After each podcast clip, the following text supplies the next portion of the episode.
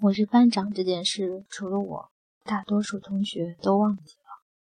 后来经过提醒，我们班人数最齐的一次郊外烧烤是由刘同组织的。直到翻出老照片，勾起旧时回忆，他们才恍然大悟。三十岁之后的我，开始陆续走了很多校园，从开始面对阶梯教室的三百人，到报告厅的一千人，到大礼堂的三千人，到大操场的一万人。我从当众发言会引发肠痉挛的孬种，变成了被无数人打磨之后，一人独说两个小时也不会停的话痨。这一次十年重聚的班会由班长主持。九点，站在当年上课的二楼二幺三教室，阳光灌满了教室的四分之一。讲台下坐着同学和老师，感慨万千。我张了几次嘴，都不知道第一句话到底该说什么才好，什么才对。说大家好，太做作。说我们又回来了，假嗨；说欢迎大家，我也没那个资格。直接切入主题，怕毁了众人享用精心烹饪大餐的胃口。我说，即使在十年前的课堂上，我们班上课的人数都没有如此整齐过。底下小心翼翼、庄严神圣的气氛，突然变成了哄堂大笑。女同学在底下说。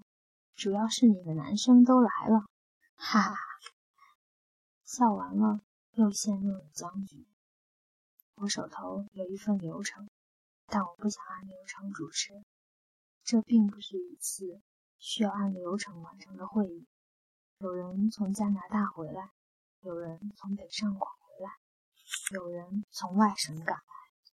我们只是想坐在一起，随便说什么都好。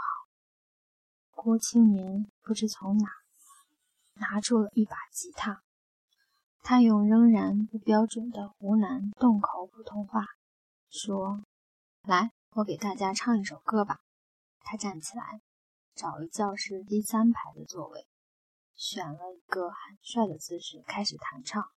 郭青年是我们班的传奇人物。中文系大一新生作文摸底排名，其他男生折戟沉沙，郭青年上榜，全系第一。他写的那篇作文《青春》被当作范文，众人传阅。有同学复印给外校传阅，有女生因此专门和我们六二二宿舍联谊，目的也只为了赌君一面。没想到后来郭青年决意放弃写作，他说。我只是想写自己喜欢的，你们不要总来骚扰我。当时我觉得他太清高，后来一系列的事情让我觉得他内心里不过是个孩子，不想被打扰，也不需要被大人肯定。郭青年毕业之后考上美术系研究生，然后去新疆大学的美术学院做老师。因某些原因，他从新疆逃回北京，自己在画家村。建立了工作室，做自己的摄影展，也偶尔玩些前卫艺术，比如裸奔，被警察带进局子好几次。明年出版自己的摄影作品，在德国办展览。他说：“我最怕警察了，看见穿警服的人就双腿打软。”后来为了克服这个毛病，我就找了个女警察做女朋友。